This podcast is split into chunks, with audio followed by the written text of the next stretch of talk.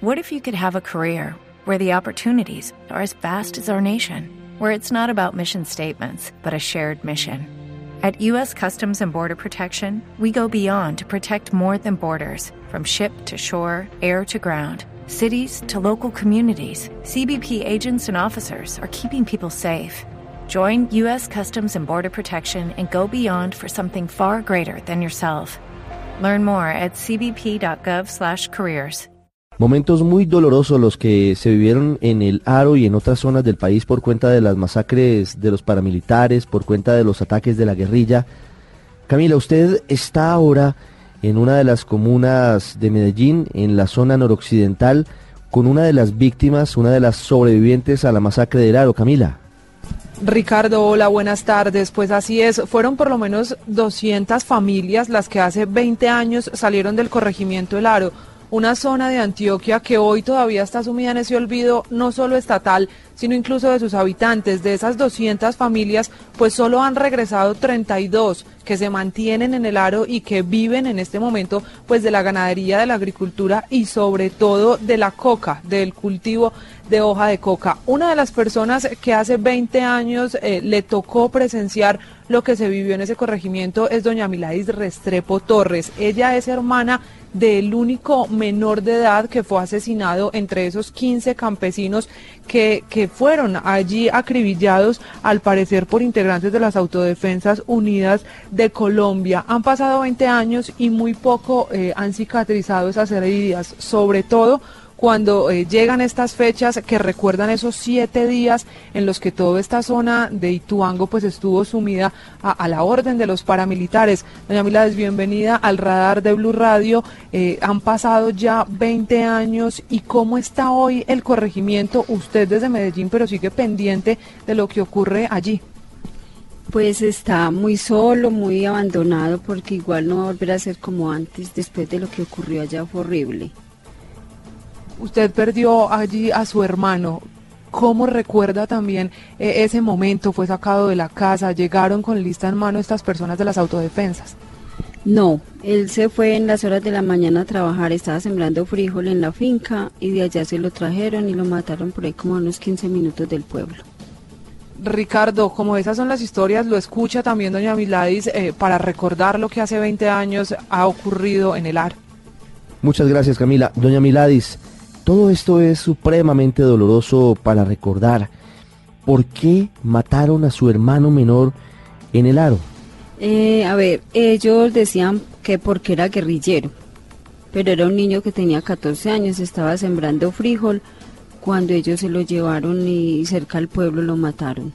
¿Ustedes conocían a los paramilitares? Eran más de 200, pero algunos de ellos los conocían, eran eh, habitantes del pueblo. No, nunca los habíamos vistos.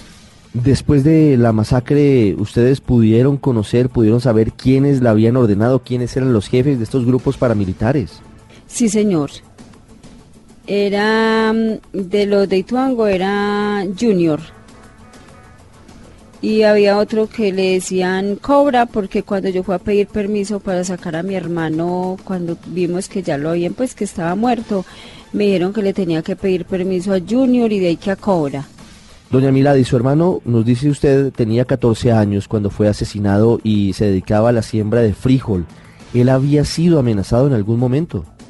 Él estaba con un trabajador, con este señor, don Alberto, ay se me olvidó el apellido, don Alberto, pero ellos los mataron a todos dos junticos antes de llegar al pueblo, ellos estaban sembrando frijol, inclusive el señor le estaba trabajando a mi hermanito pero mi hermanito nunca, nunca fue amenazado ni nada, porque él nunca será un pelado muy calladito y muy bien manejado.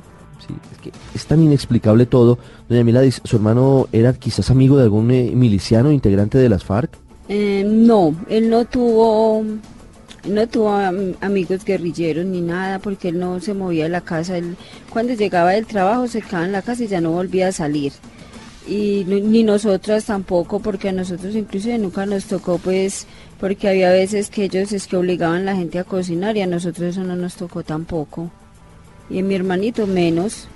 Doña Miladis la masacre del Aro era una masacre anunciada mm, sí toda por decir algo si ellos habían entrado hacía poco habían entrado al aro los paramilitares, pero hicieron una reunión y no, pues no, no le hicieron dar miedo a nadie. Luego ya cuando ese lunes que empezaron, que ellos subieron de Puerto empezaron a salir de Puerto Valdivio, ya, ya empezó los comentarios que, que, que iban a acabar con todos y que bueno, todo, era mucho temor y ya hasta que, porque ellos empezaron a matar gente desde el, desde el lunes que entraron, desde la Guamera empezaron y ya hasta que llegaron al pueblo. Esto pasó hace 20 años, pero usted recuerda si a las autoridades civiles o al gobernador de Antioquia les avisaron de lo que estaba pasando?